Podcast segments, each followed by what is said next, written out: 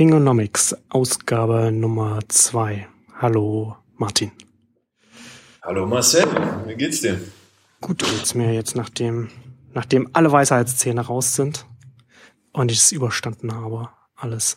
Und ich jetzt nicht mehr nur Suppe löffel, sondern auch wieder feste Nahrung zu mir nehme. Heute mit unserer, heute machen wir unsere erste äh, CES-Ausgabe. CES 2015. Da passt es ja leider gar nicht, dass die Happy Fork, die mit dem Internet verbundene Gabel letztes Jahr vorgestellt wurde, nicht dieses. Dann hätte man direkt so einen geilen Übergang von Szenen zu Internet der Dinge. ah. aber ja, aber ähm, also ich habe, ich muss ja sagen, dass ich irgendwie erst so über über die Jahre halt immer so ein bisschen so so CES irgendwie so mal aus den Augenwinkeln beobachtet habe und in den letzten Jahren war war das für mich jetzt nicht so super spannend irgendwie CES, was was da was da jetzt ist. Ähm, und dieses Jahr war fand ich ist schon so, so, so interessante Sachen zu beobachten gewesen, beziehungsweise so ein paar, paar Trends, die, die wahrscheinlich auch für das, über das Jahr hinweg dann interessant sein werden, die man da äh, sehen konnte. Also zum einen, glaube ich, hat die diesjährige CES ähm, was gezeigt, was wir auch in der ersten Ausgabe schon besprochen haben, so dass halt so Internet of Things oder so, so oder vernetzte Geräte, wie auch immer man es nennen will, dass das jetzt einfach zumindest in der Industrie, ob der vielleicht noch nicht noch nicht bei, bei den Kunden oder bei den Leuten, die es kaufen, angekommen ist, aber bei den bei denen, die die die es herstellen bei den bei den Unternehmen. ist Es ist es jetzt da. Ähm, ich hatte in, in dem einen in der einen, in der, ich glaube in der vorletzten Ausgabe von dem Tech Pinions Podcast, da haben ja auch die äh, über die CES gesprochen und der eine Analyst meinte, der ist da jetzt auch schon keine Ahnung seit er hat irgendwas gesagt, ich hab's vergessen, ich ob seit 30 Jahren oder was der da irgendwie zu den zu solchen Sachen geht. Und er meinte, dass dass hier äh, CES war immer, du hast du hast die du hast du hast PCs, du hast äh, äh, Fernseher und HiFi-Anlagen und, und viel mehr war dann, erst viel mehr war nicht. Ne? Also von von von den Produktkategorien und das hat sich jetzt fundamental geändert. Ja. So, so so total explodiert, was was Produktkategorien, also Produkte an sich angeht. Ähm, und das ist, glaube ich, auch so ein ein weiteres Zeichen dafür, über das, was wir ja. schon in der ersten Ausgabe besprochen haben. Ist halt, ist halt relativ deutlich, dass Consumer Electronics mittlerweile eigentlich fast alle mit dem Computer kommen. Ne? Also ist ja klar, reden sie dann auch manchmal über Waschmaschinen, aber dann ist halt auch jetzt gerade dieses Jahr sofort uh, Waschmaschinen und Smart Home und so weiter und so fort. Und da ist es eigentlich schon ganz spannend zu sehen, wie der Fokus der Computerindustrie, PC-Industrie, Chip-Industrie, wie auch immer man das dann greifen will, eigentlich komplett auf den Bereich äh, rumgewandert ist und so Sachen wie Cebit eigentlich kaum noch eine Rolle spielen. Also spielen schon noch eine Rolle, aber nicht mehr im Endkundenmarkt so in der Breite. Meinst, ja. aber meinst du nicht, dass die Cebit dann auch so, also, dass bei der Cebit ähnliches passieren wird? Äh, bin ich mir nicht sicher, ob sie es leisten können, weil dann konkurrieren sie mit der IFA. Ah, ja, und da zieht stimmt. die IFA einfach mal echt das Ass aus dem Ärmel, weil die einfach schon viel, viel etablierter sind. Äh, CeBIT wird sich da irgendwie zu einer Industriekonferenz Fachwässer, das, das zeichnet sie ja jetzt schon ab. Und das, was dann wirklich spannend ist, was sie alle am Anfang, ne, dass noch PCs und Netzwerk und, und Spiele und so weiter und so fort gibt, äh, Gadgetry, das ist halt jetzt immer mehr Consumer Electronics. Ähm, eigentlich zwangsläufig. Und ich meine, das, was halt wirklich überall in aller Berichterstattung über die diesjährige CES war, war Internet of Things ist da. Auch wenn ich da jetzt aus den Produkten noch nicht so recht dran glaube, also das sind alles Großteil, was, was da vorgestellt wurde, jetzt noch nicht sofort im Massenmarkt anwendbar. Aber ähm, ich glaube, dafür guckt man dann auch nicht auf die CES. Die CES ist eher, was kommt dann so zwei bis drei Jahre down the road. Ich glaube, Stephen Sinowski hat das in seinem Blog da beschrieben. Um, ähm, CES is watching the supply chain in action. Ja. Ähm, während auf der IFA dann tatsächlich komplettere Produkte vorgestellt werden. Hm. Das ist auch in dem, in dem, aber wo Sinowski, der, Sinowski, der ist ja auch Partner bei Andresen Horowitz und im Andresen Horowitz äh, Podcast äh, war, war ja auch eine Ausgabe über äh, CS. Wir verlinken das dann also auch in den Shownotes. Ähm, wo sie, glaube, wo sie, finde ich, auch eine gute Beobachtung gemacht haben, so dass es bei, bei, bei Internet of Things so anders andersrum ist, als es normalerweise äh, läuft, so dass die Technologie da ist und dann und man jetzt irgendwie so noch die Use Cases sucht. Aber, und, aber da glaube ich nicht dran. Naja, aber, aber findest du nicht, dass also, es ein bisschen so ist? Du hast halt, du hast halt aus dem ganzen, aus dem ganzen Smartphone-Umfeld hast du jetzt schon diese ganzen, ganzen kleinen Komponenten, die du, die, die ja. du integrieren kannst, Sensoren und so weiter. Du bist aber da jetzt. Das ist halt sehr, sehr, sehr, sehr, sehr begrenzter Blick auf die Geschichte. Ne? Also äh, als wir das WWW hatten, war der Use Case auch noch nicht sofort klar. Auf alle Fälle nicht ja. so klar, wie er jetzt im Retrospekt ist. Ne? Ja. Also äh, als das äh, World Wide Web damals entwickelt wurde, war es halt ein besseres Bibliothekszugriffssystem. Hm. Äh, von daher, ich glaube, das ist relativ natürlich, wo wir gerade stehen. Und ich folge denen da ähm, nicht so, dass erstens die Technologie ist noch nicht da. Äh, nicht in dem Maße, wie Sie sagen, es wäre. Denn klar, die, die Packet, die einzelnen Komponenten sind da und die sind günstig. Aber das jetzt in Produkte zu gießen, ist nicht so einfach. Ähm, und da die Integration zu leisten, äh, ist die Technologie definitiv noch nicht da. Für eine Großzahl der Anwendungsfälle, die wir ja schon haben, der Anwendungsszenarien, die uns ja seit Jahren vorspielen, vom, äh, vom gedanklichen Auge laufen, ist ja nicht so, dass wir gerade jetzt erst anfangen, was könnten wir damit machen. Ähm, ist ja eher schon, dass wir vor zehn Jahren schon die ersten Anwendungsbeispiele hatten, wie könnten wir damit umgehen und die Technologie jetzt langsam dahin kommt und arguably immer noch nicht komplett da ist. Hm. Ähm, ich glaube, was, wo wir gerade da sind, ähm, ist so ein bisschen, wenn ich Gartner mal pervertiere, auf, dem, auf der Spitze des Hive Cycles, wo eine ganze Menge Investment jetzt erstmal in die Infrastruktur und in die Tasse die Technologie reingeht. Ähm, das läuft jetzt erstmal alles und da kommen wir ganz smooth in die Nestdiskussion wieder rein über die Effizienzstange. Wir nehmen hm. jetzt Technologie, vernetzte Technologie ähm, und optimieren damit schon existierende Verhaltensweisen. Heating, Cooling und so weiter und so fort. Nutzen das erstmal, um die ganze Infrastruktur auszubauen. Das ist ein Use Case, den wir klar verstehen. Das ist die Technologie, die wir klar verstehen. Ähm, ähnlich wie der erste Use Case, so diese klassische Publisher-Consumer-Relationship ähm, dazu geführt hat, dass wir eine ganze Menge Glasfaser auf einmal hatten in dieser Bubble. Und wenn die Effizienzgewinne erstmal abgefrühstückt sind, dann haben wir die Technologie hoffentlich schon so weit draußen, dass wir anfangen können, darauf äh, auf neue Verhaltensweisen zu iterieren. Ich meine, es hat ja den Bust nach der Dotcom-Blase gebraucht, damit das Internet so günstig ist, dass man tatsächlich dann anfangen konnte, über Facebook nachzudenken. Ja, ja. Ja, das leuchtet ein. Von daher bin ich da also mit A16 Sets Investment-Hypothese, äh, ist nicht die Investment-Hypothese, sondern erstmal die Arbeitshypothese zum Internet of Things nicht ganz so einverstanden. Die machen es da ein bisschen zu einfach. A16 Set. Britisches Englisch, schön.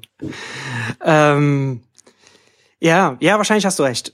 Aber das ist, ja, also es wird, es wird auf jeden Fall interessant sein, zu jetzt ähm, zu beobachten über das Jahr, wie sich das jetzt, wie sich das jetzt weiterentwickeln wird. Ähm, was ich halt, was ich auch interessant finde, dass man, was, was man jetzt so beobachten konnte, so bei den, bei den drei großen Plattformansätzen, sage ich mal, oder bei den größten, von, von den, von den größeren Providern, ne? Also hast halt, du hast halt Nest, du hast HealthKit und SmartThings von, von, von Samsung. Zum einen, äh, äh HealthKit, ähm, HomeKit. Äh, ja, das, das, an, das, an, das andere Kit. über, das, über, das, über das ich jetzt eigentlich sprechen wollte, wobei, wobei HealthKit ja jetzt hier jetzt auch noch mit reinfällt. Aber so bei HomeKit, was ich ähm, auf, auf The Verge gelesen hatte, ähm, was ich auch interessant finde, HomeKit finde ich eigentlich schon erstmal, ist eigentlich ein sehr, attrakt, sehr attraktives Angebot, ne, weil du halt, wenn du halt, wenn du äh, in die iOS-Kundschaft reinkommst, das, das, das sind ja tendenziell die, die halt auch Geld da ausgeben, Geld, ne, ja. wo, da, wo das Geld ist. Ähm, aber, aber da kann man auch wieder beobachten sowas, womit Apple so in letzter Zeit so ein bisschen Probleme hat. Sie kommen so mit ihren eigenen Ambitionen, kommen, kommen sie bei der, bei der Ausführung nicht so, hinterher, nicht so richtig hinterher. Also man, äh, was, was auf The Verge äh, stand, so dass diese, dass diese HomeKit-Produkte, äh, die ja vorgestellt wurden, dass das durchaus einiges noch ganz schön buggy ist, auch mal schnell abstürzt und dass da halt noch einiges auch auf der, auf der Software- oder Protokollseite von, von äh, Apple da noch, noch äh, nachgeliefert werden muss. das da kann schon sein. Ne? Ich habe mir jetzt äh, nicht en Detail äh, die, die HomeKit-Dinge äh, auf der CES angeschaut, weil ich eigentlich fest damit rechnet, dass wir vor dem Sommer-Event bei Apple noch einen HomeKit-Event kriegen. Ja, das ähm, äh, vielleicht, äh, vielleicht zum gleichen Moment, wo dann die, die Watch komplett released wird. Ähm, ja, das würde ja Sinn äh, und, und, und damit heißt das für mich aber auch, dass die Preferred Partners, die mit die wirklich mit Apple zusammengearbeitet haben, für die ersten wirklich coolen HomeKit Appliances jetzt die nicht auf der CES vorgestellt haben, sondern das auf dem Apple Event machen. Hm. Ähm, denn ich meine, die HomeKit-Dinge, die vorgestellt wurden, die sind erstens total an Apple hässlich. äh, und von, von No-Name-Brands. Ja. Ähm, von daher glaube ich noch nicht, dass wir da das Ende der Fahnenstange gesehen haben. Ähm, das kann schon sein. Aber das ist jetzt wirklich wilde Spekulation. Ne? Ich habe da, äh, ich bin nicht Gruber, ich habe da keine Gerüchte im Zugriff. Ähm, aber es würde für mich einfach Sinn ergeben und scheint plausibel, dass da dieses Jahr äh, noch vom Sommer was kommt. Ähm, ob sie das Protokoll dann irgendwie less buggy hinkriegen mit der ganzen Diskussion über Apples Softwarequalität, weiß ich nicht, muss man schauen. Ähm, HealthKit ist natürlich kein ähm, guter Präzedenzfall. Macht einem nicht Hoffnung auf jeden Fall. Aber müssen wir schauen. Das ist halt dann auch erstmal First Generation und dann müssen wir drüber iterieren. Aber das geht ja anderen genauso. Ne? Genau. Ähm, was ich interessant finde, ist, dass Nest gerade äh, voll abrockt als Nummer zwei der großen Player. Irgendwie 15 neue Partner mit äh, Works with Nest angeboten. Ähm, und was ich interessant finde, endlich geht mein hypothetisches Szenario, wann können wir wirklich über Smart Home nachdenken oder reden, ähm, jetzt endlich ein Produkt schon möglich ist. Ich wollte immer einen Wecker haben. Also stell einen Wecker und dann stellt, wird, geht automatisch eine halbe Stunde vorher die Heizung an mm, und das ja. Licht geht langsam an. Ja. Jetzt, jetzt ähm, ist irgendwie Withings mit dem Aura äh, Works with Nest für die Heizungssteuerung und ähm, Philips Hue funktioniert, funktioniert damit. Das heißt, das geht jetzt rein hypothetisch. Müssen wir noch ausprobieren, wie es funktioniert.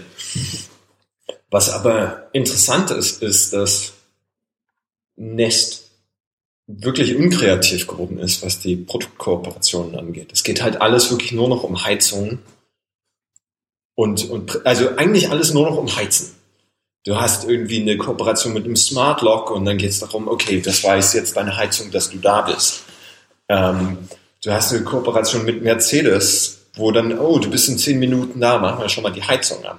Das ist alles ein bisschen. Naja, aber ist das, ist das die klassische Konzernkrankheit, oder? Wenn man dann halt erstmal in einem großen Konzern ist, man muss groß denken, dass man halt dann einfach auch mit den großen Partnern äh, spricht, beziehungsweise die vielleicht auch an die Tür klopfen und dann äh, ist das sehr attraktiv. Ne? Ja, da ist man halt auf so einer das Ebene. Ist halt schon, schon sehr, sehr, sehr, sehr beschränkt. Also ja, absolut. können halt, können halt zum Beispiel nicht was halt so ein Ding wäre, ne? Und wenn du es mal andersrum denkst, warum kann das Nest nicht an Tesla funken und dein Auto wird schon mal warm, wenn das Ding eh weiß, du kommst gleich, ne? Das geht dann halt nicht.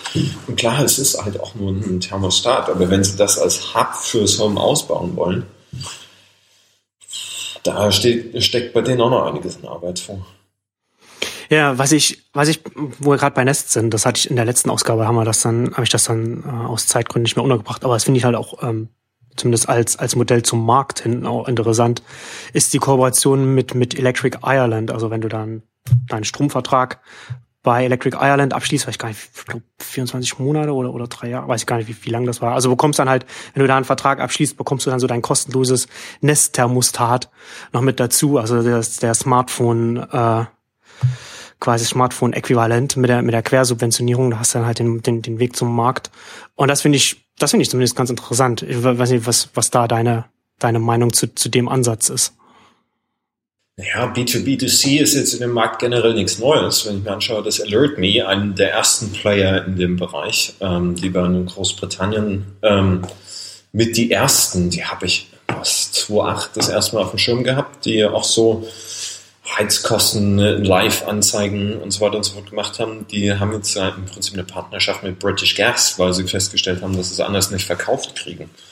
Ähm, ist halt kein Nest, die hatten auch nicht das Marketingbudget dahinter, aber B2B2C ist in dem Markt generell nichts Neues. Ähm, ich finde es ganz interessant, weil Nest ja nicht nur Geräteverkäufer als Geschäftsmodell Genau, genau. Genau, ist ja letzten Endes Nest, das Thermostat selbst ist ja das, das trojanische Pferd, also das Thermostat. Ne? Du willst halt erstmal in den, erstmal reinkommen mit deinem intelligenten Thermostat. Klar, du willst es auch verkaufen, aber dann kommt halt dann, dann, das soll ja dann der Hub sein, wo dann die ganzen Sachen noch drumherum kommen. Services und die, und so weiter. Das zum einen, aber zum anderen ähm, arbeiten sie ja jetzt schon dran, die Daten, beziehungsweise die Daten mit zu monetarisieren, die anfallen.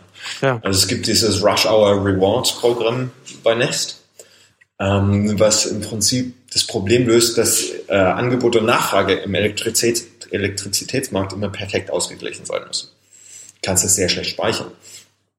Und wenn dann Peak Hours sind, ähm, gerade in Großbritannien, ist es immer so gerne 5, 6, wenn alle ihren Tee nochmal kochen. Ähm, und quasi drei Millionen Wasserkocher gleichzeitig angehen, ähm, dass die Stromerzeugung richtig teuer wird, weil du dann die ganzen ähm, Spitzenlastkraftwerke anfahren musst. Und wenn du stattdessen ein paar Verbraucher runterregeln kannst, ähm, ist es sehr viel günstiger, weil dann bezahlst du einen Bruchteil an die Leute, die dann weniger verbrauchen, als du bezahlen müsstest, um das Kraftwerk hochzufahren. Also hast das, du da den Anreiz für den Stromanbieter auch mit, mit so etwas, mit, genau. mit Nest und, und das macht Nest jetzt in, in, keine Ahnung wie viele, es sind einige, ähm, lokale Energieversorger in, in, den Staaten. Ähm, und die lassen sich das schon ganz gut be bezahlen. Also das ist so, glaube ich, das, das nachhaltige Geschäftsmodell, was sie haben. Und wenn du, ne, und das ist halt, deswegen ist Works with Nest alles gerade auch darauf zugeschnitten, weil das halt das Geschäftsmodell ist gerade. Hm. Ja, das ist ein ähm, Distributionskanal letzten Endes. Und, ja. na ja. Ja, also und, und, und Geld verdienen, klar. Und, und also da ist dann die Frage, inwieweit sie äh, im, im ganz klassischen Disruptionssinne da jetzt schon zu sehr an ein Geschäftsmodell gebunden sind, ähm, um andere ja, Möglichkeiten im Markt jetzt schon eigentlich ja. äh, sich zu verschließen. Äh, dafür sind wir noch zuzeitig dran. Mhm. Ähm, aber ich habe so ein bisschen die Angst, das Netz sich gerade verzettelt, weil sie erstens da zu stark schon fokussiert sind und dann Google Glass in die gleiche äh, Firma mit reinzugeben, was ja gerade passiert ist, dass Google Glass quasi zu, zu, zu Tony abgegeben wurde. Wobei mir das eher so vorkommt, als wenn man da einfach nur, man will es halt nicht einstellen, man muss es aber irgendwo noch unter, also einfach noch irgendwo abstellen, irgendwo unterbringen. Ich weiß nicht, ob da noch, noch viel, ob da, ob da viel, ob da viel Fokus drauf gelegt wird dann auf, auf. Es zeichnet sich halt schon ab, dass äh, Nest jetzt einfach zu Googles Hardware Division wird und nicht, ja, nicht äh, Nest bleibt, das, was wir alle am Anfang gehofft hatten. Ja. Ähm, und das ist halt schade, äh, weil dann kommt zwangsläufig auch die Integration ans Mutterschiff später, ähm, genauso wie wir es bei YouTube gesehen haben. Ja gut, aber das hat ja schon angefangen ne? mit, mit, mit, mit, mit Google Now, dass man da so... Äh ja, aber die ist, das ist jetzt noch nicht auf dem Gerät selber, oder? Also das. Na mal, also ich, so wie ich das verstanden habe, ist, dass man das schon mit mit mit Opt-in dann auf dem auf dem Gerät hat. Also, aber das weiß ich weiß ich jetzt nicht genau. Aber auf jeden Fall war war da war da irgendwas. Ähm, aber was ich, was ich halt interessant finde, ist, also auf der einen Seite finde ich diese, diese Zusammenarbeit mit, mit, mit Stromanbietern macht, macht für mich wieder so, so Nest interessant, weil es ja nach wie vor, finde ich, schwierig ist, erst einmal als mit, mit, mit so einem Hub irgendwie erst einmal in den Haushalt reinzukommen. Und wenn du den aber erstmal drin hast, dann kannst du halt relativ viel machen. Aber den Schritt, dann erstmal jemanden davon zu überzeugen, dann so ein Gerät reinzubekommen, dass das so Hub-Funktionalitäten übernehmen kann, ist relativ schwer. Ja, also das, der deswegen, Thermostat ist ja kein Hub an sich. Ne? Ja, aber das genau das ist ja deine nächste Punkt. So, dass auf der einen Seite finde ich diese Zusammenarbeit, also das finde ich halt spannend an Nest. Auf der anderen Seite finde ich halt irgendwie diese diese Verbindung ist halt ist es Thermostat und jetzt wird extrem viel an dieses Thermostat rangehangen und das ist halt irgendwie so ein ähm, ich, ich, ich weiß halt, dass das passt nicht so richtig so, ne? Das ist halt eigentlich, eigentlich ist es nur das Thermostat, aber jetzt werden noch diese ganzen Funktionalitäten an dieses, an dieses Gerät rangehangen. Das ist, glaube ich, auch relativ schwer, könnte ich mir zumindest vorstellen, so dass, das auch mal marketingtechnisch so zu kommunizieren. Ja, aber ähm, ich müsste jetzt nachschauen. Ich weiß nicht, ob man die ganze Kooperation auch nur mit dem, mit dem ähm, Rauchmelder ähm, haben könnte, ob das dann funktioniert. Äh, denn der funktioniert ja auch einfach so. Den musst du halt auch in dein Wi-Fi hängen. Ähm, aber ja, es ist schon ein bisschen problematisch. Aber das verstehen halt die meisten Konkurrenten von Nest nicht. Die denken halt, hey, wir müssen der Hub sein und machen erstmal einen Hub und denken dann über die Funktionalität nach. Von daher sind sie da einfach schon mal einen Schritt weiter, dass es der Hub selber auch Funktionalität hat. Ähm, viel spannender finde ich dann tatsächlich aber, wie, wie HomeKit funktionieren könnte. Äh, von dem, was jetzt letzte Woche geleakt wurde ähm, ist es ja tatsächlich so, dass es einfach erstmal generell nur, also du brauchst nur dein Telefon, was ja schon mal der geilste Hub überhaupt ist. Ähm, wenn du es von der Ferne dann steuern willst, kannst du im Prinzip auf deine Apple TV zurückgreifen. Äh, und das ist halt auch ein Hub, der ähm, eine eigene Funktionalität hat, so eine Media Streaming Box. Und ja, der ist halt auch nochmal viel, viel günstiger als ein Thermostat. Ja. Ne? Genau. Und ich glaube, also das ist auch meine, das ist auch meine Hypothese, ähm, die muss ich irgendwann nochmal, noch mal in Textform nochmal ausführlich nochmal gießen, dass die Produktkategorie, die, die, die so die Hub-Funktionalität übernehmen wird, das, das, das werden das eher so, so, so Streaming Set-Top-Boxen sein, die du einfach an, an, den, an den Fernseher anschließen kannst, die du halt dann da dran hast. Das kann halt, ob das jetzt irgendwie so eine Box ist, die du daneben stehen hast, oder nur so ein kleiner HDMI-Stick, der dann mit dem Server verbunden ist oder was auch immer. Aber so etwas, ich glaube, dass da, dass, dass das eher so die natürliche Position von, von so einem, von, von, von so einem Smart Home Hub sein kann, weil du dann halt, weil das halt auch ein Gerät ist, das am größten Monitor im, im ganzen Haushalt auch dranhängt, wo du halt auch viel darstellen kannst auf einem Display, was dann halt irgendwie vielleicht noch, wie auch immer, dann bedienen kannst. Ja, wenn du was viel auf einem Display darstellen musst, hast du eigentlich schon verloren. Äh, ja, aber ich glaube, du wirst nicht da, aber da wirst du nicht drum rumkommen, weil das wird ja durchaus eine, eine gewisse Grundkomplexität wird ja, wird ja schon reinkommen, wenn du mehrere Geräte hast, die verbunden sind und du und die, die irgendwie steuern oder einstellen möchtest. Ähm, alle Sys-Admins hassen es wie die Pest. Aber wenn du mal anschaust, wie äh, der Airport Assistant auf dem iPhone oder auf dem iPad funktioniert, wenn du mehrere ähm, Airports hast. Also du sagst, du hast ein Airport TV, du hast ein Airport Express, du hast ein Airport Extreme, äh, vielleicht noch, wie heißt das, Backup-Ding, ähm, keine Ahnung. Ähm, ich glaube, das ist die, die einfachste Art und Weise, ähm, über HomeKit nachzudenken. Ich habe es natürlich noch nicht gesehen, das ist wieder ja, ja. Ne, wilde Spekulation. Ähm, ich denke, wenn du, sobald du auf einen großen Bildschirm ähm, zurückgreifen musst, äh, hast du Usability-mäßig sowas von verloren. Äh, weil dann fühlt sich das sofort wieder an wie Programmieren. Und hm. wenn wir eins aus den bisherigen Produkten gelernt haben, ist, dass wenn der Kunde das Gefühl hat, er muss da technisch versiert sein, er muss da, das fühlt sich an wie Programmieren, dann hast du verloren als Marke. Dann kauft das keiner. Das, das ist wieder die blinkende 12 auf dem Videorekorder, ne? Ja, ja. Ähm, von daher glaube ich, also einerseits ja, Media Streaming Boxes werden, wenn ich da hab, dann zumindest der Relay werden, weil es einfach sau billig mittlerweile sind. Ja. Ähm, und da noch ein Radio einzubauen, ist trivial. Ähm, und die ganz automatisch eh schon mit deinem Smartphone funktionieren müssen, weil sonst könnten sie ihren Job nicht machen. Und das sind beiden, die, die beiden fundamentalen Qualitäten, die sie haben müssen. Das ähm, ist übrigens auch der Todesstoß für, für jegliche Smart TVs. Also nicht nur, dass äh, LG eigentlich jedem klar gemacht haben müsste bei der CES, dass Smart TVs nichts sind, mit diesem genialen Move, dass das letztjährige Modell, Modell mit der diesjährigen Software inkompatibel ist. Wer hat sich das überlegt? Ähm, ja, vor allem zu denken, dass das, dass, dass das etwas ist, was nicht irgendwie bei den eigenen Kunden ankommt, die sich dann in den, in den entsprechenden Foren und so weiter informieren oder miteinander sprechen. Das, ich meine, sowas spricht ja heutzutage ja auch rum, wenn man sich informiert. Also vorausgesetzt, man, man, man will ein Smart TV kaufen und guckt sich das und, und guckt sich an, was da so die Alternativen sind. Ähm, ja. Ja. Das ist übrigens, also dieses, äh, aber ja. das ist ja ein schönes Beispiel, wo wir gesprochen haben, ne? wo, wo, wo äh, auch in der ersten Ausgabe schon, wo, wo steckst du die Smarts rein und die äh, gehören dann, gehören dann halt einfach einfach nicht in den Fernseher, würde ich zumindest jetzt mal nee, sagen. Nee, auf keinen Fall. Also ich meine, da gab es ja vor zwei, drei Jahren mal diesen geilen Blogpost über äh, Steadfast and Hot Swappable. Äh, welche Komponenten kannst du einfach austauschen und welche haben so eine Qualität, dass sie einfach lange halten. Ähm, aber äh, wenn du dann in andere Bereiche schaust, ich meine, Samsung hat mal wieder eine intelligente Waschmaschine äh, vorgestellt. Das sind halt so Entwicklungen, so eine Waschmaschine, die kaufst du mal halt so für zehn Jahre. Ne? Und dann kaufst du aber von der Firma, die einen proven Track Record hat, ähm, selbst halb Jahre alte Smartphones nicht mehr zu supporten. Ja. Ähm, und das geht sich irgendwo nicht aus. Ja.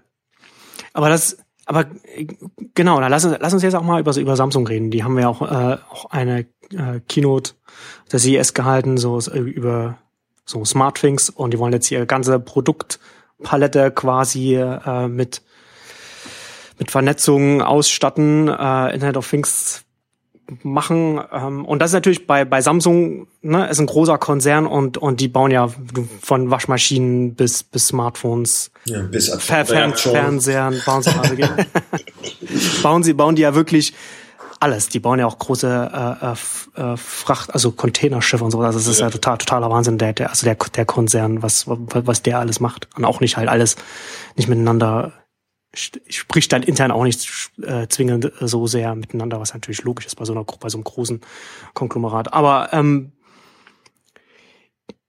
so was man, was man, was man vielleicht, was man das Gefühl bekommen kann äh, bei bei bei der Samsung Keynote ist so oder bei, bei einem Ansatz, den Samsung jetzt hier verfolgt, ist so ein bisschen, würde ich jetzt erstmal sagen, so ein bisschen, dass sie, dass sie ihre Smartphone-Strategie jetzt auf Internet of Things nochmal versuchen, so mit ihrer ganzen, mit der ganzen Marketingmacht, mit der ganzen Produktionsmacht einfach alles einfach den Markt quasi überschwemmen mit so vielen Produkten wie möglich, die, die, die vernetzt sind und, und dann halt hoffen, dass man auf einem bestimmten, auf einem möglichst hohen Level das einfach etabliert bekommt. Die eigene Plattform, die natürlich dann, die auch offen sein soll, wo dann halt noch mehr auch damit verbunden sein kann. Ähm, also auf der einen Seite habe ich den Eindruck, dass sie das, was sie mit dem, was sie mit, mit ihren Smartphone-Modellen, wo sie halt zum Teil irgendwie 100 Modelle gleichzeitig auf, auf verschiedenen Märkten äh, haben, wahrscheinlich sogar noch mehr. Also weiß gar nicht, ob das jemand mal, mal zusammengezählt hat oder ob, ob die überhaupt wissen, wie viele Modelle sie mal gleichzeitig so auf dem Markt haben. Also, auf, also, dass sie zum einen das machen, aber und zum anderen aber auch, dass man, wenn man, wenn man darüber nachdenkt, so, wenn, wenn, wenn du eine Internet of Things Plattform etablieren wirst, wo die Geräte harmonisch miteinander kommunizieren können, das ist ja von der Komplexität her noch was ganz anderes, würde ich jetzt mal sagen, als jetzt, als jetzt ein Betriebssystem und selbst, oder, oder, oder, oder eine Oberfläche überhaupt nur ein Interface von einem Betriebssystem. Und selbst da haben sie sich ja schwer getan. Also Samsung ist ja, ist, was, was Software angeht, tun sie sich ja schon sehr, sehr schwer. Sie haben ja relativ lange versucht, sich mit bei Android zu, zu differenzieren. Aber das ist ihnen nicht gelungen, obwohl sie der führende äh, Hersteller von, von Android-Smartphones waren. Also da ist ja, das ist dann ist auch schon ein bisschen, bisschen so ein bisschen Market Leader Capture ähm, und der der Smartphone, also der Android-Markt hat sich dann schon zu weit weit wegentwickelt, als dass sie sich hätten äh, ernsthaft differenzieren. Aber sie haben lange genug Zeit gehabt. Sie waren da relativ früh und sie sind relativ lang auch on top gewesen. Ich glaube, das ist aber gerade das, wovor sie Angst haben und deswegen schmeißen sie gerade so in IoT rein. Das glaube ich. Äh, dass sie, dass sie äh, eine scheiß Angst davor haben. Jetzt sind sie halt Commodity, ne? Undifferenzierter ja. geht's kaum. Die machen Waschmaschinen, die machen White Goods, äh, wo eigentlich die, das Einzige, was zählt, ist Preis da gibt's kaum Differenzierung. Ähm, und die haben eine scheiß Angst davor, dass Google oder Apple reinkommt, setting the stage, und dann sind sie wieder nur Commodified Hardware Provider. Das, das gleiche passiert, was bei den Smartphones passiert ist. Hm. Also versuchen sie jetzt mit, mit Tizen ähm, so schnell wie möglich die Plattform zu bauen, damit sie das, das, Play, äh, das, das Spielfeld haben, ne? wo dann andere sich an, ihren, in, an ihre Standards andocken kann. Ähm, ich habe Tizen jetzt noch nicht gesehen. Ich weiß nicht, wie mächtig das System ist. Es ist ja im Prinzip ein Android-Phone, der, der ein bisschen slimmed down ist. Ähm, und Android hat äh, für, für Geräte mit, mit festem Stromanschluss definitiv eine Rolle und, und wird das dominante Smart äh, sein. Also was auch immer für eine Variante.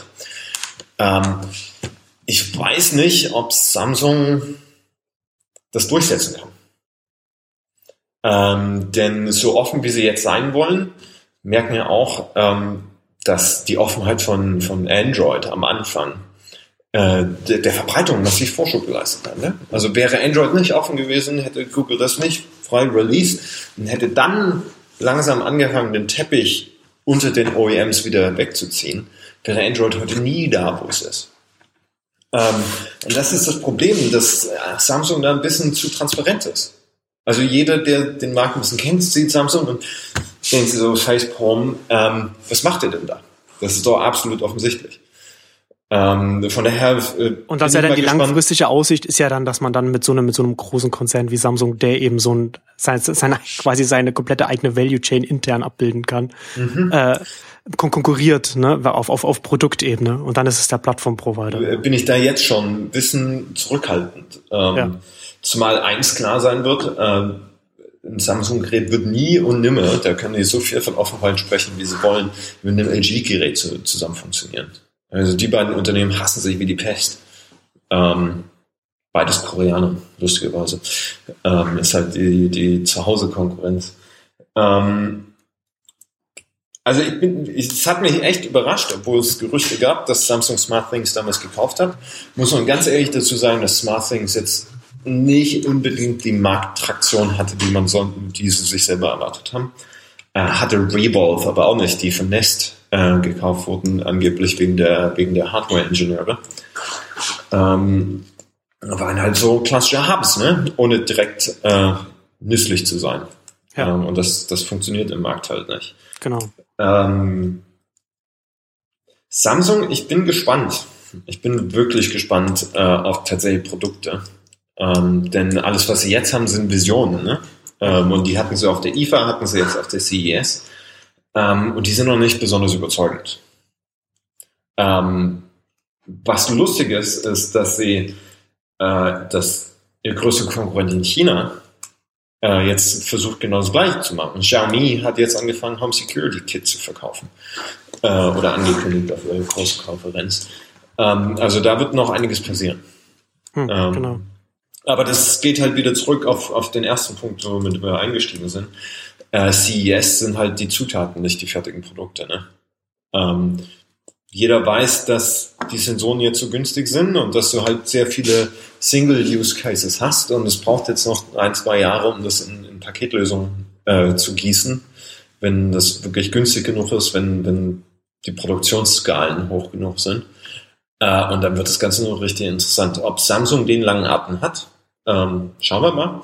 Es wird dem Markt nicht schaden, ein bisschen getrieben zu werden, aber dass Samsung da wirklich endgültig erfolgreich sein wird, Glaube ich nicht. Ich glaube, da fehlt ihnen auch so ein bisschen der Mindset zu, dieses Works Better Together. Das, was ich beim Nest halt immer so bewundert habe, dass ja. es eben nicht so ein zentraler Hub ist, äh, dieses klassische Modell, was wir in den 80ern schon hatten, ne? Smart Offices, Smart Buildings. Du hast irgendwo einen Computer und der steuert alles zentral. So funktioniert es halt nicht. Ähm, das hat schon früher nicht funktioniert. Westinghouse war es, glaube ich, die auf der 60er ähm, Expo, World Expo in den Staaten, äh, The Kitchen of the Future vorgestellt haben. Und da war natürlich alles nur Geräte von ihnen. Ähm, kennst du irgendjemanden, der eine Küche komplett ausgestattet nur von einem Anbieter hat? Ich kenne keinen. so wie sich so Unternehmen ihre eigene Zukunft vorstellen. Ja. ja. Zukunftsmission von Unternehmen.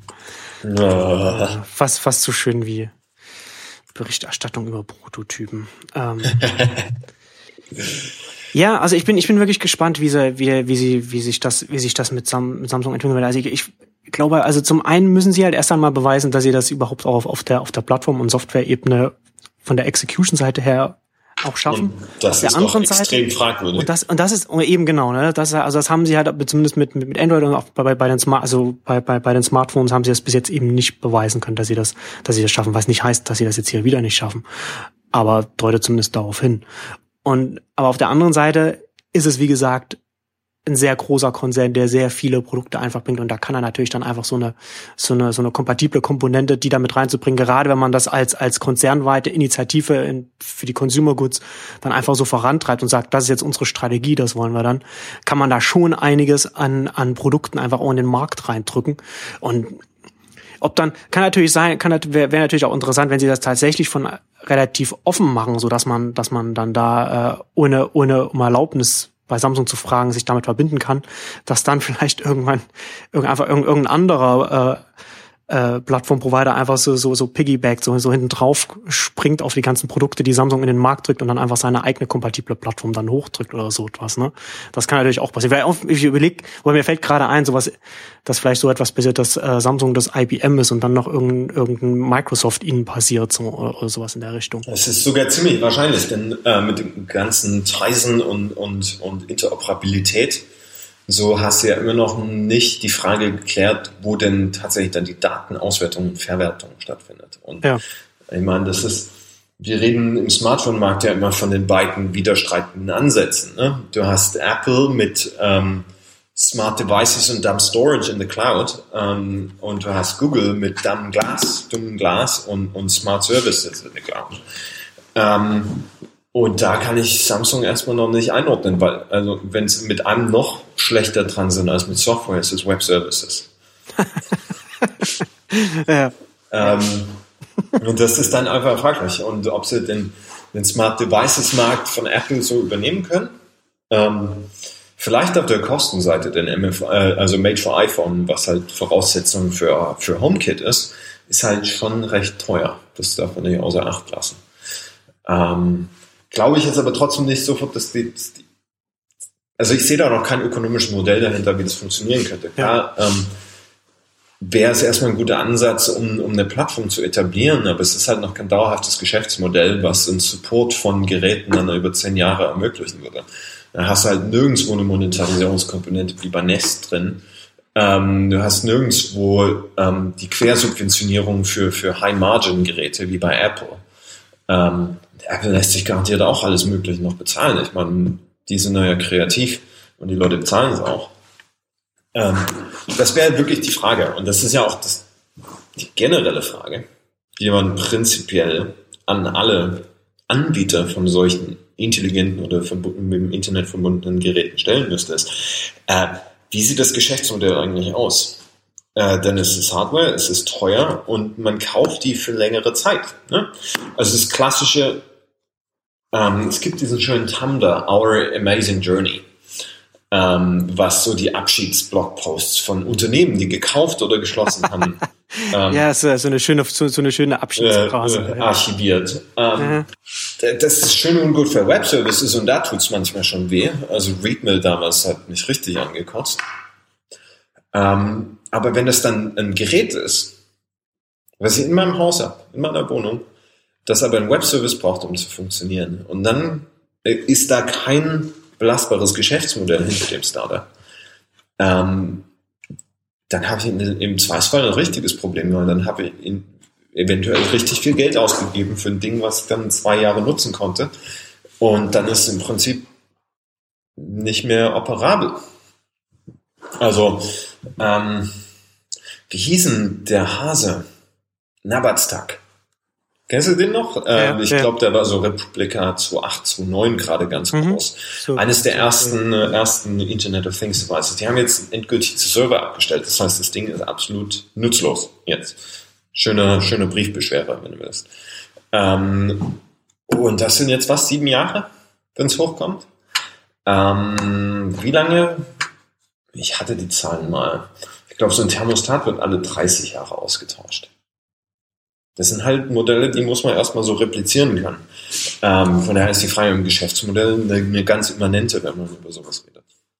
Wobei natürlich dann man dann auch wieder äh, sagen könnte, okay, dann, wenn man jetzt beim, beim Kauf des Geräts oder beim Verkauf sagt, das ist jetzt, äh, das passiert jetzt auf einer offenen Plattform, diese ganze Smarts-Vernetzung, wie auch immer, dann könnte man natürlich dann auch als Käufer oder Kunde dann davon ausgehen oder darauf hoffen, dass wenn dann der eine Server, auf den man jetzt setzt, abgesetzt, abgestellt wird, dass es dann, dass es dann Ersatz gibt, ne? dass, dass der Markt dann halt irgendwie dafür sorgt. Aber das ist halt auch nicht gegeben und beziehungsweise ist dann auch die Frage, ob man dann auch überhaupt so weit denken will, wenn man das, wenn man. Aber dummerweise ist es halt so, dass ähm, die offenen Plattformen dann in der Regel ganz schnell dazu führt, dass so ein Unternehmen noch schneller pleite geht. Das Gerade wenn es Startups ja, sind, weil du überhaupt keine Differenzierung hast, ja. sondern einfach nur Commodified Hardware Vendor bist ähm, ja. und da halt sehr schnell die Konkurrenz da ist und dann Margins einfach rausgequetscht werden.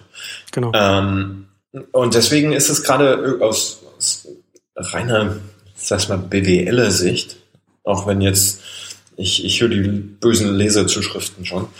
Ähm, Hörer bitte, Hörer. Hörer, ja, Entschuldigung, ich muss mich erstmal noch an das Medium gewöhnen. ähm, es ist halt gerade ein schwieriger Markt. Ne? Ähm, wir haben halt das Modell noch nicht gefunden. Werbefinanzierung ist es nicht. Das, was der Holy Grail für Web-Startups ist, wo man sich drüber streiten kann, und zwar trefflich, ob das sinnvoll ist oder nicht. Ähm, da gibt es, glaube ich, auch keine richtige Antwort. Das ist halt Fact of Life, dass wir jetzt da angekommen sind. Ähm, was es im Internet of Things sein wird, wissen wir noch nicht. Es gibt die Dystopia, ähm, die sagen, ne, Insurance, Versicherung, äh, wird gerade im amerikanischen Markt gerade schon sehr viel rumexperimentiert. Ich weiß noch nicht, was ich davon halten soll. Äh, all denen, die werbefinanziertes Internet jetzt schon Dorn im Auge ist, die werden, glaube ich, jetzt aufschreien und sagen, Hilfe. Ähm, es gibt, aber es gibt ja auch deutsche Startups, die da jetzt schon dran arbeiten. Äh, hab hier, glaube ich, einen Blogpost von Datarella noch irgendwo Notes drin. Versicherung und Selbsttracking. Ähm, das ist, glaube ich, Münchner, Münchner App-Schmiede. Ähm, und dann gab es ja Ende letzten Jahres noch, noch den Artikel im, im New Yorker über, über Kreditunternehmen, die, die Autotracking jetzt anbieten für, für bessere Kreditraten.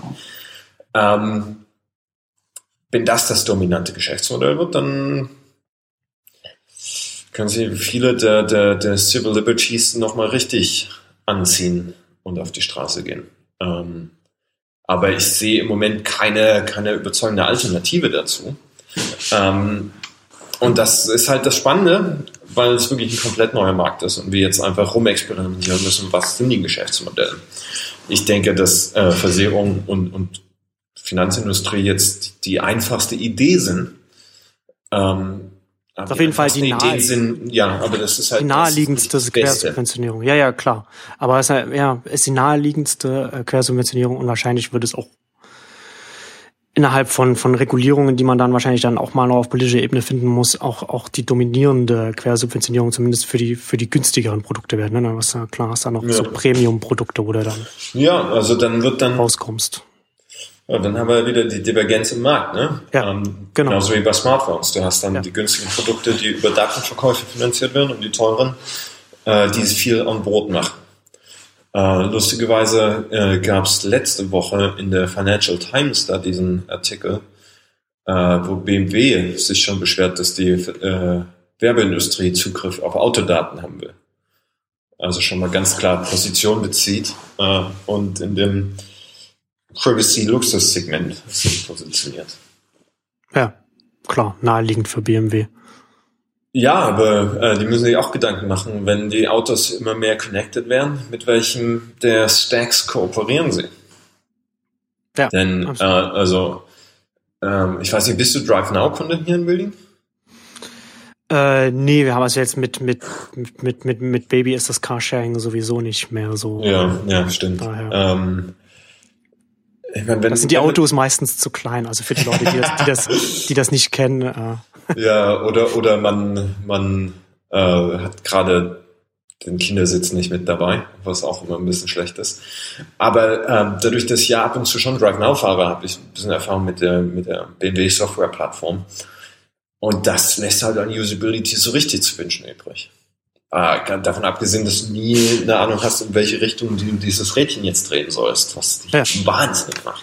Aber da hast du, aber da kommst du ja wieder, da kommt, ist ja, ist ja so eine klassische Kernkompetenzfrage. Ne? Du hast ja. halt, du hast, du hast halt als Autohersteller liegt deine Kernkompetenz ja nicht in der in der Software. Klar, du machst jetzt auch Software, aber dann hast du nicht automatisch die die die Kernkompetenz dann auch eine, eine gute Usability, User User Interface ähm, da zu bauen. Ja, du hast ja auch, glaube ich, drüber geschrieben, ne? Ähm, dass irgendjemand da ja. geblockt hat äh, über die Smart Cars. Nicht die Smarts, sondern intelligente Autos, vernetzte Autos. Ähm, ja, ist, ist eine spannende Frage, denn klassischerweise würde man sagen, es muss ein Smartphone ausgelagert werden. Ähm, da sollte die Intelligenz sitzen und es macht Sinn, ein Saturn wird alle zwei Jahre abgegradet, so ein Auto wird alle was. Aber wenn du nicht gerade einen Dienstwagen hast, hast, der geleast ist und auch alle zwei Jahre ausgetauscht wird, ist so ein, ich glaube, das durchschnittsdeutsche Auto ist zwölf Jahre auf der Straße. Dann wird es ins Ausland verkauft. Ähm, das ist halt nach Moore's Law eine 500-fachung der, der, der, der Rechenleistung. Ähm, das kann so ein Autobauer nicht abbilden. Man guckt ja an, wie lange es gebraucht hat, bis die irgendwie iPhones unterstützt haben. Ähm, Andererseits ist halt die Frage, wenn sie es mit verbauen, klar, äh, wo, wo landet die Wertschöpfung? Äh, und, und wie schützt du die Daten vor Accidental Disclosure, vor, vor ähm, nicht indentierte Verwertung, etc. pp. Das sind die harten Fragen, die, die man sich halt stellen muss. Ähm, und bei BMW finde ich es lustig, dass sie jetzt sagen, ähm, hey, die Werber wollen an die Daten äh, denn noch vor einem Jahr waren sie auf einer Konferenz und haben sich mit einer Inbrunst der Überzeugung hingestellt und klar gehören die Daten, die in so einem Auto anfallen, uns BMW, nicht dem Kunden. Wo man sich dann auch nochmal ans deutsche Datenschutzrecht setzt und fragt, was habt ihr eigentlich gefrühstückt? Da gab es da gab's dann wohl inter, intern nochmal ein Strategie-Review. Äh, Wäre Ihnen zu wünschen, ähm, im schlimmsten Fall ist es nur PR. Ja. Ähm, aber, aber das sind halt gerade was Autos geht, äh, und leider ist es halt so, dass die Diskussion in Deutschland wahrscheinlich als erstes am Auto stattfinden wird und nicht irgendwie am Smart Home, denn da sind die deutschen Anbieter nicht besonders progressiv positioniert, um es mal freundlich auszudrücken. Ähm, aber daran wird das Ganze erstmal durchdiskutiert werden. Ähm, und das in Deutschland, wo wir eh eher auf der Seite des Datenschutzes äh, uns, uns schlagen. Ähm, das heißt, die Frage ist wirklich, wie können wir da die Geschäftsmodelle anpassen, äh, so dass sie konsumentenfreundlich sind und trotzdem wir einen Nutzen aus den Daten haben. Denn der Nutzen ist ja da.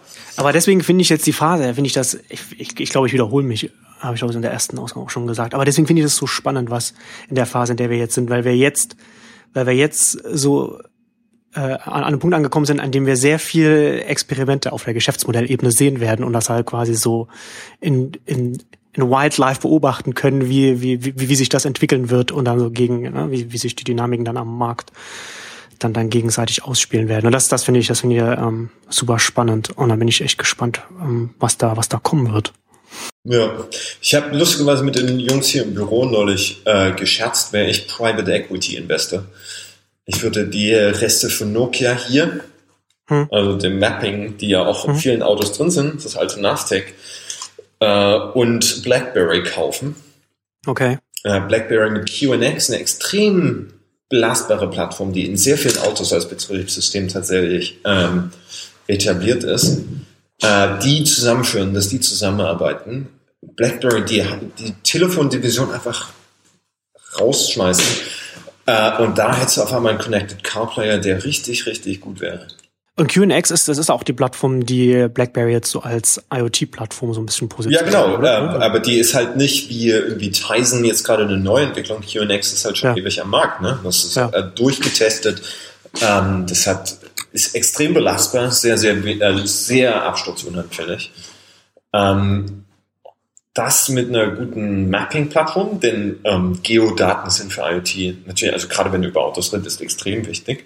Hm. Das wäre schon extrem spannend. Ähm, ist die Frage, ob einer der großen Player den Mut dazu hat. Ja, das Interessante ist ja, äh, dass jetzt dieses, dieses Gerücht äh, rumgeht, dass äh, Samsung BlackBerry kaufen will, was BlackBerry dementiert hat. Was auch interessant ist, dass sie so ein Gerücht ähm, dann öffentlich dementieren. Ähm, und ich, ich glaube, ich weiß nicht, ich glaube, irgendwo war, war auch das, dass, dass auch Lenovo irgendwie Interesse an BlackBerry hat.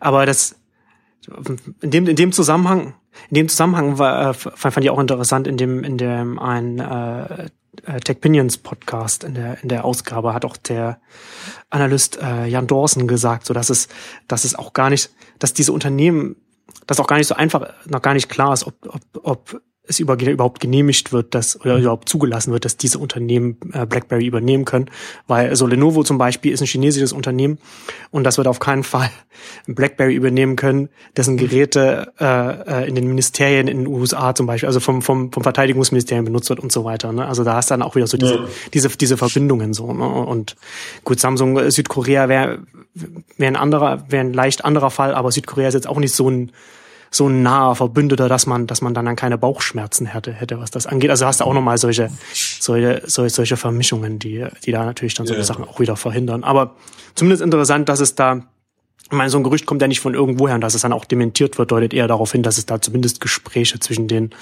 zwischen den Unternehmen über, über vielleicht eine freundliche Übernahme gibt. Also was die Gerüchteküche angeht, bin ich mittlerweile immer weniger. Also es gibt ja immer, immer diese Meinung, ne? Ähm, wo Rauch ist, da gibt es auch ein Feuer. Ähm, aber ich meine, es sind beides öffentlich am Aktienmarkt agierende Unternehmen. Da weiß man nie, wo Gerüchte herkommen und wer da äh, schon profitieren könnte. Ja, klar. Ähm, ich wüsste nicht, was Samsung mit BlackBerry will, ganz ehrlich. Ne, ich habe mich, ich hab mich halt auch gewarnt. Ja, klar, es gibt ja so Fragen, ja klar, Patente und so weiter. Aber dann halt, aber, aber wenn du QNX, dann hast du halt noch, dann halt, aber wenn, wenn du QNX, vielleicht will Samsung, will Samsung nicht einfach nur alle White Goods herstellen, sondern will auch alle Plattformen. Also sie wollen Android, Titan und noch QNX noch dazu. Wir machen alles. also, ja, das, also frage ich mich halt auch, ne, wenn sie halt schon Titan versuchen zu pushen und haben noch Android-Smartphones und dann noch QNX noch dazu, das. Ich glaube, ich glaube, Samsung, Samsung äh, reicht, reicht nach IBM die zweitmeisten Patente pro Jahr weltweit ein. Das ist, Samsung ist da mittlerweile ein massiver Player. Ein Patente kann es glaube ich nicht sein. Ich weiß ja, nicht. Ja gut, aber, aber, es gibt ja, es gibt ja wertvolle Patente und weniger wertvolle Patente. Also ja nicht gleich so Quantität ist dann auch nicht immer entscheidend, aber klar. Ja, ich glaube im derzeitigen Patentmarkt schon. ja gut, klar, je mehr und dann kannst du natürlich, das, das stimmt schon. Ähm, ja, aber abschließend, ich meine, ich meine, es sind, es sind ja auch extrem viele Wearables, so Smartwatches und so weiter, auch auf, Oh auf der Gott. CES auch, auch vorgestellt worden. Es ist in dem Zusammenhang, ich weiß gar nicht, wer das, wer, wer das getwittert hat, aber das fand ich ganz wichtig. So C, CES ist, ist what, what companies think what the world will look like before Apple shows us what it's really going to look like oder so. so in, der, in der Art, ne? Das äh, fand ich, fand ich, fand ich ganz witzig. Also bei, bei, bei, Smartwatch halt, ne? Bevor auch die, die Apple Watch ähm, kommt. Ich fand, aber ich fand da ja interessant, dass die, die erste Fake Apple Watch schon vor der Apple Watch zu haben war. ja, das war schnell, ja. ja. Ähm, aber was ich da wirklich interessant finde, ist, ähm, es gibt so zwei Unternehmen im, im weiteren Internet of Things Markt, die ich wirklich bewundere für das, was sie machen. Äh, das eine war halt Nest, bevor sie gekauft wurden, weil das extrem clevere ähm, strategische Moves waren. Und das andere ist Withings, Pariser Unternehmen, ähm, die sich im Prinzip von der intelligenten Körperwaage, wo am Anfang alle gedacht haben, wozu braucht man das? Internetverbundene Körperwaage. Und stellt sich raus, ja, es gibt tatsächlich ein Verhalten, was sie optimieren. Zu einem extrem diversi- diversifizierten Lifestyle-Apps und, und Appliances-Unternehmen entwickelt haben und die aber auch kein reines Technologieunternehmen geworden sind. Die nicht dann irgendwie so einen clunky äh, Fitness-Tracker machen, wie ich ihn gerade mit diesem Basis-Band habe, äh, zum Testen, was unfassbar ist. Da könnte ich Geschichten erzählen über Inkompatibilitäten allein im, im Smartwatch-Markt. Das macht wirklich keinen Spaß. Ähm, aber die haben die, die Aktivität vorgestellt, die erste Fitness-Tracker, der einfach mal aussieht wie eine normale Uhr und extrem attraktiv ist. Äh, und jetzt die Aktivität Pop, die irgendwie nur 150 Euro kostet. Ähm, die haben sie, glaube ich, auch zur CES vorgestellt. Das war so das eine Product, äh, die eine Produktvorstellung, die mich wirklich begeistert hat. Okay, Ähm, noch, noch irgendwelche anderen Produkte irgendwie, die dich begeistert haben oder, oder die du besonders abstrus fandst oder erwähnenswert oder irgendetwas? Ich habe ich hab letzte Woche einen Vortrag bei einer Agentur in Berlin gemacht über, über Internet der Dinge ähm, und habe einen Slides zusammengestellt mit, glaube ich, lass mich nicht lügen, es waren sechs mal fünf, also 30 verschiedene Smartwatches. Okay. Ähm, ansonsten ist äh, jetzt wenig, was mir wirklich vom Hocker gerissen hat ähm, an singulären Produkten. Äh, es war wirklich eher die, oh, äh, die ganze Geschichte ist angekommen, weil irgendwie jeder größere Hersteller hat irgendwas im Sortiment gehabt, Konnektivität ist überall. Ähm, was jetzt noch nicht diversifiziert ist und die einzelnen Produkte sind jetzt auch noch nicht unbedingt nützlich. Ähm, aber die Tendenz ist einfach relativ klar. Ähm, das heißt, jetzt kommt der Manufacturing Ramp up, das heißt, die Dinger werden noch günstiger. Ähm, das heißt, in der Folge dann auch, dass es einfach noch einfacher wird für, für Bastler, für, für Hobbyists und für das böse Wort Entrepreneurs, ähm, damit zu experimentieren und zu gucken, was, was äh, gute Stories sind äh, und was sich damit machen lässt. Ähm, denn wenn wir auf Verhalten iterieren, dann sind es in den, in den wenigsten Fällen die großen Firmen, die das hinkriegen. Hm. Ähm, das ist dann das Charmante und das Nützliche an Plattformen, dass sie einfach die Rahmenbedingungen schaffen für, für interessante Geschichten. Ja, genau. Und, ähm, und was, was auf der Hardware-Seite ja auch interessant ist und letztendlich so Xiaomi ist ja auch auf, auf der Shenzhen-Basis quasi groß geworden und auf die können natürlich auch immer mehr so kleine Unternehmen greifen auch zu. Ne? Also, also es ist halt schon einfacher geworden heute, äh, äh, wenn man wenn man da mit mit mit dem chinesischen Ökosystem zusammenarbeitet oder das halt oder zusammenarbeitet ist der falsche Wort, wenn man das nutzt, äh, da mit, mit, mit Hardware so ein bisschen zu experimentieren, wie das dann, ob das dann qualitativ dann auch alles dann so funktioniert, das ist wieder eine andere Frage, aber man kann zumindest da ein bisschen iterieren und ein bisschen was auch. Äh, Das Lustige ist also ja, mehr dass- experimentieren jetzt auf jeden Fall. Ja. Das Lustige ist ja, dass viele denken, dass Shenzhen äh, so das, das günstige Hardware-Mecker wäre. Aber wenn du da vor Ort entwickelst, ist es schweineteuer mittlerweile. Die Leute verlangen richtig Geld, weil sie es können, weil, weil sie so, so gefragt sind gerade. Ähm, also für die meisten Unternehmen macht es wirklich Sinn, einfach Komponenten günstig zu bestellen, dann meistens von europäischen Wholesalern. Ähm, und die ersten äh, Produktionsläufe erstmal in Europa zu machen, bevor du direkt outsourcest. Ja, aber äh, du hast halt zumindest, du hast halt zumindest da eine Möglichkeit zum Outsourcen oder, ja, oder beziehungsweise auch so Produktionsanlagen, auf die du zurückgreifen kannst, die du nicht erst mal selbst irgendwie aufbauen, aufbauen musst. Genau. Globale Supply Chain wird auch für kleine Unternehmen immer greifbarer. Ja. Ähm, aber das sollte man halt wirklich erst machen, wenn man, wenn man äh, schon weiter ist. Ähm, denn es ist halt extrem aufwendig, äh, von Anfang an da zu, zu produzieren. Du brauchst im Prinzip Vollzeit jemanden dort vor Ort, der mit den Firmen redet. Ähm, von daher gibt es ja auch günstige europäische Länder, wo es viel einfacher ist. Gut. ja, so viel zur CES, die gar nicht so viel über die CES geredet ja, haben wir jetzt irgendwie ein bisschen, aber ich glaube, das ist aber ich glaube trotzdem eine, eine ganz hörbare Ausgabe. Und haben wir, haben wir tatsächlich noch ein bisschen, noch ein bisschen abgeschweift. Aber es, es gibt halt, es passiert halt einfach so viel ja, Spannendes in dem ganzen Feld, über das man halt reden muss. Ähm, und äh, ja, ist ja jetzt auch CS ist jetzt vorbei und damit fängt das ja erst richtig an. Also da wird noch einiges passieren. Auf jeden Fall. Und wir werden das hier auf jeden Fall auch durchdiskutieren. Okay, Martin, ich danke dir. Ich danke dir, Marcel. Bis zum, nächsten, bis zum nächsten Mal. Ciao. Ciao.